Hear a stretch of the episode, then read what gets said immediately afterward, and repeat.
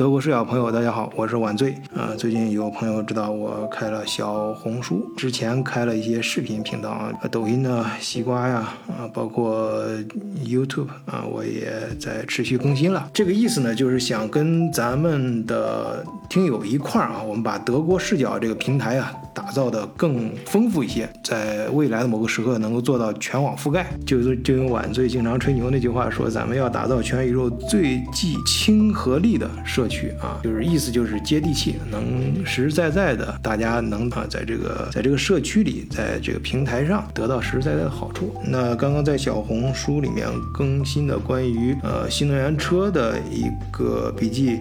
呃，有朋友提了很多问题啊，那我故意埋下了一些 东西，我不想说那么多。一方面呢，是因为我本身在职，我就在这个行业里面工作，有些东西不便在公开的平台上讲太多，呃，尤其是写出来啊一些东西。呃，那还有一个是我的私心啊，那咱们在音频在喜马拉雅平台上的这些听友啊，是晚最最早的粉丝，最初的这一套班底，所以作为回馈，我想把有些很多人很想知道。到的一些东西啊，我在音频里面跟大家聊一聊。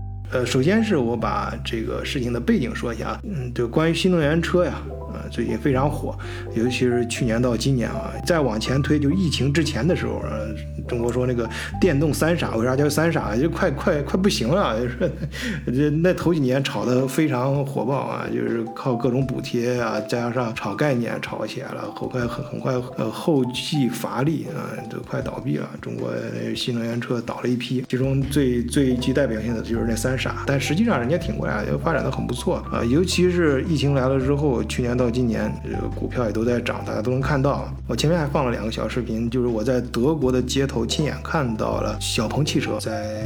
德国街头上跑，嗯，我也接触过，包括最早的嗯中国传统的几个大的，最中国可以说是最大的那个汽车集团，他们的新电动车，跟我在德国的团队也有一些合作，在欧洲帮他们铺一些东西，所以对这个行业接触的比较早，嗯，看到了一些脉络，呃，所以它这个行业它之所以起起伏伏啊，跟以前的行业革新不太一样，它不是从市场本身的需求出发的，而是。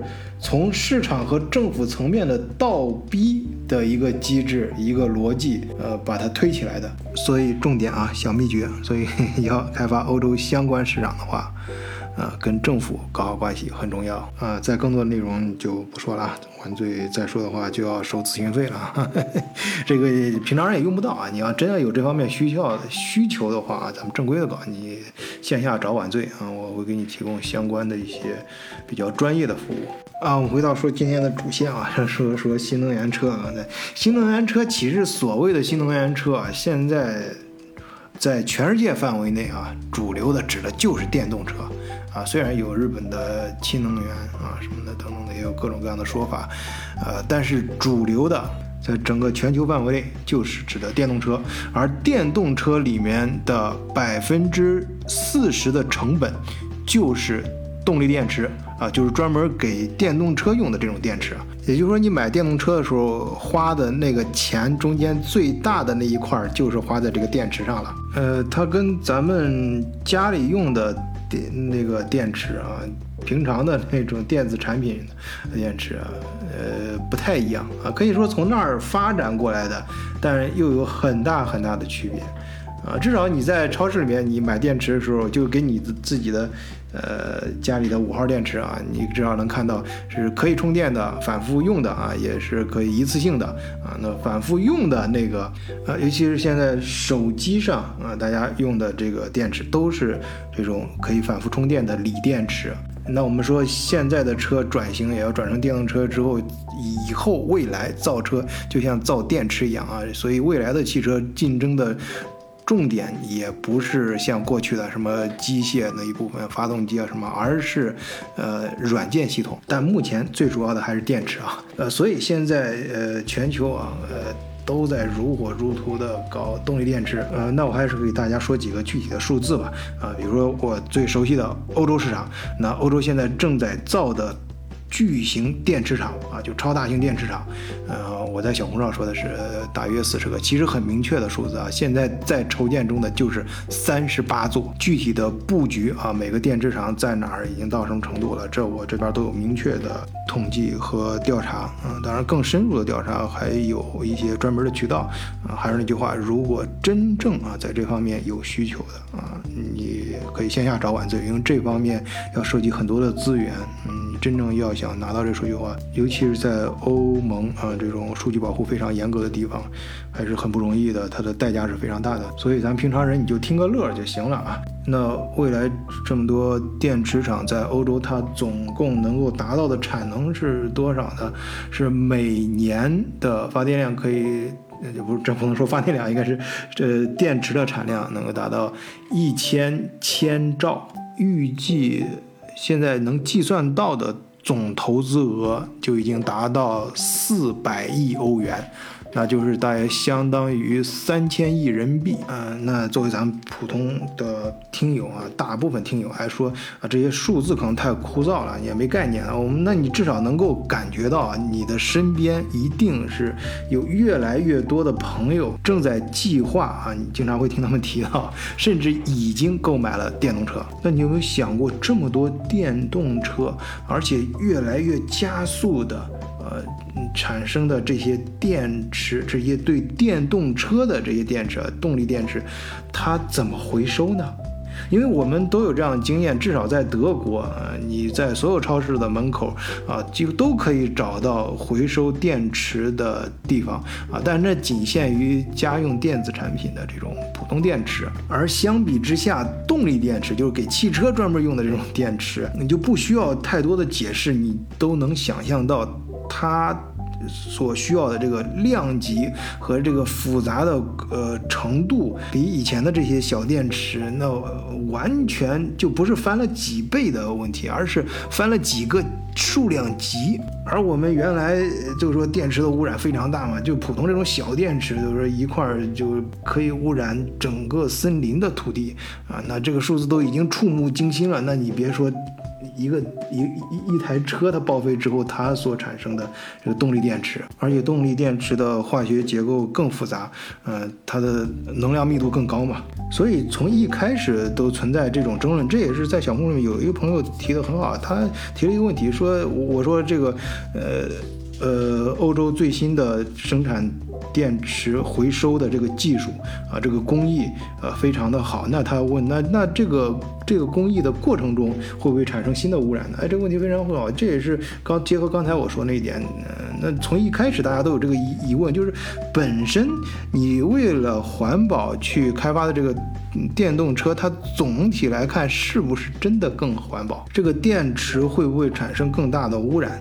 那这个话题其实非常大啊，这个回来我们可以专门做一期节目聊。但是我可以先把这个结论放，这个我是完全敢这样说的啊，这个这个这已经无数的专家都已经论证过了，那肯定是更环保的。但至于这个过程还有哪些环节需要完善什么的，这肯定需要一个过程。就像最早的火车带替。马车的时候，其实还没有马车跑得快啊。那相同的道理和逻辑，大家也可以稍微展开一下联想啊。当然，我们回到回还是回来说，咱们今天要聊的是这个电池回收啊问题啊。我们说到这个呃呃电池行业，动力电池这一块儿，呃，作为行业来说，呃，欧洲由于各种各样的原因啊，刚才我们提到的这个环保什么，嗯，它目前发展是远远落后于中日韩的，但是。并不代表人家不懂这个技术，更不能说明未来它的技术也会落后于中日韩。就像龟兔赛跑一样，它刚开始跑得慢，可能人家是考虑更多的一些事情，一旦捋顺了，把这个整个产业给它调整过来之后。呃，发动起来之后，优势发挥出来之后，它可能加速度比你快很多。呃，就我自己，因为经常跟欧洲这几个大厂的采购开会嘛，包括他们的人家买东西的人啊，有时候比你卖东西的人还懂。啊。当然，国内有些。哎呀，我都不想提他名字，这这给我说呀，你你你卖东西的人，你要很你要很懂你的产品啊，什么的这个动力电池什么的，我觉得是废话。那卖东西人当然要懂自己卖东西的产品啊，关键是你作为卖东西的人，你尤其做市场前端的，你更要懂得市场的痛点和。产品就是使用者，就是你的客户的偏好啊，这才是你该你在团队中该发挥的。地方。然后把这个偏好和痛点准确的。反馈到研发部门，然后相互配合，整个团队展示出来一个能力，去打动你的。客户，去攻下这个市场啊。相反，你有时候在客户那里去炫技啊，这人家真的。真的。有的。时候有那种班门弄斧的。效果。至少我接触的啊，呃，我每次开会的时候，像对方，像这些大车厂，欧洲这个大的汽车集团，它的采购，呃，在会上，他肯定还要拉一个他们的研发的部门，研发的技术专家，就人家一般叫那个泰什尼克的过来，我有时候跟人家私下关系也不错，相互加了私人的联系方式什么，我就看人家的个人的 blog 嘛，人家自己会贴出一些自己以自己平常发的一些文章，都是那些正规发的文章，不是那种像中国呃国内有些大学里面教。钱就能发表的那些期刊，很正规的。虽然我看不懂，但是我知道人家那个水平是很高的。也，就是说，欧洲在动力电池生产和技术开发这块是非常重视的。目前暂时量产没上来，并不代表人家没这个能力。呃，反正咱们听里面有，肯定也有做 T one 呃和 T T 二 T 三的啊，都都都都有。你你给这些欧洲这些大厂，尤其老牌大厂那些，呃，跟跟你对接的那个部门，你跟他。沟通产品的时候，你就知道了，人家有些真的是专家，很懂啊。行了，我就不扯那么多了啊。接着回答大家在项目里面最想问的一个问题，就是这个新技术到底是哪儿的？哎，在咱们老听友这儿，我就直接说了，就是北方电力，就是 Northvolt。目前欧洲比较有名气的，呃，两个大的动力电池厂啊，一个是法国的帅福，另帅福在中国也有分厂啊，呃，另外一个就是。北方电力啊，帅福是一个老牌的，而那个北方电力 Northvolt 是新的，呃，新兴的一个 startup。它最早是特斯拉里面的几个人跳出来自己成立的公新公司，呃，发展非常短短的几年就已经发展到在欧洲是非常大的一个体量了。大家在新闻上随处可见它的名字。最关键的是它秉行成了，呃，或者说人家天生就有这种，呃，北欧企业的气质，就是对对科技。创新的重视和这种进取心。关于他搞出来这套全新的回收动力电池的方法啊，我们毕竟不是一个科普节目啊，我把其中的三个重点跟大家说清楚啊。第一是现在最主流的高密度的。动力电池就是三元锂电池，这三元就是镍蒙古百分之百的回收。第二点，它回收来的这个镍蒙古，这就包括很多朋友抬杠了，说这玩意儿中国早就。呃，可以了啊，可以。嗯，中国这好多公司实验室里面都弄出来的。我先不说实验室和工厂区别，我们说的回收啊，不是说你把这三个元素，呃，能够再分离出来就完事儿了。你关键是你分离完之后，它能不能能重新回到产线上，就像建立一个循环一样啊。从呃作为元素在呃生产在产线上呃变成电池，然后出去用用完了之后报废回来，再回到。产线上作为原材料，呃，就是咱们专业上说那个前驱体啊，就是做动力电池的时候，前面那个混料啊，你那个混料的那个料的原料，因为你只有达到这这个程度才有意义嘛，才能成为一个循环，才能建立一个闭环。那你如果能建立这个循环的话，那它回收率有多高？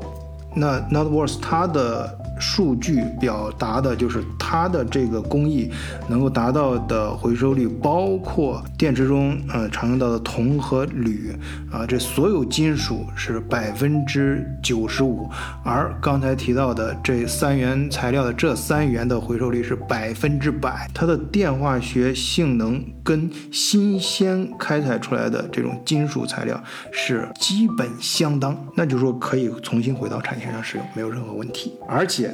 这不是一个实验室里面的东西，这是一个在产线上的一套工艺。目前的这套产线可以达到每年回收十二点五万吨电池。好。就跟大伙儿先聊到这儿，欢迎大家在晚醉的各个平台上啊都去点赞、转发、评论，呃，好像还可以发弹幕啊。行，谢谢大家收听，今天就聊到这儿，再见。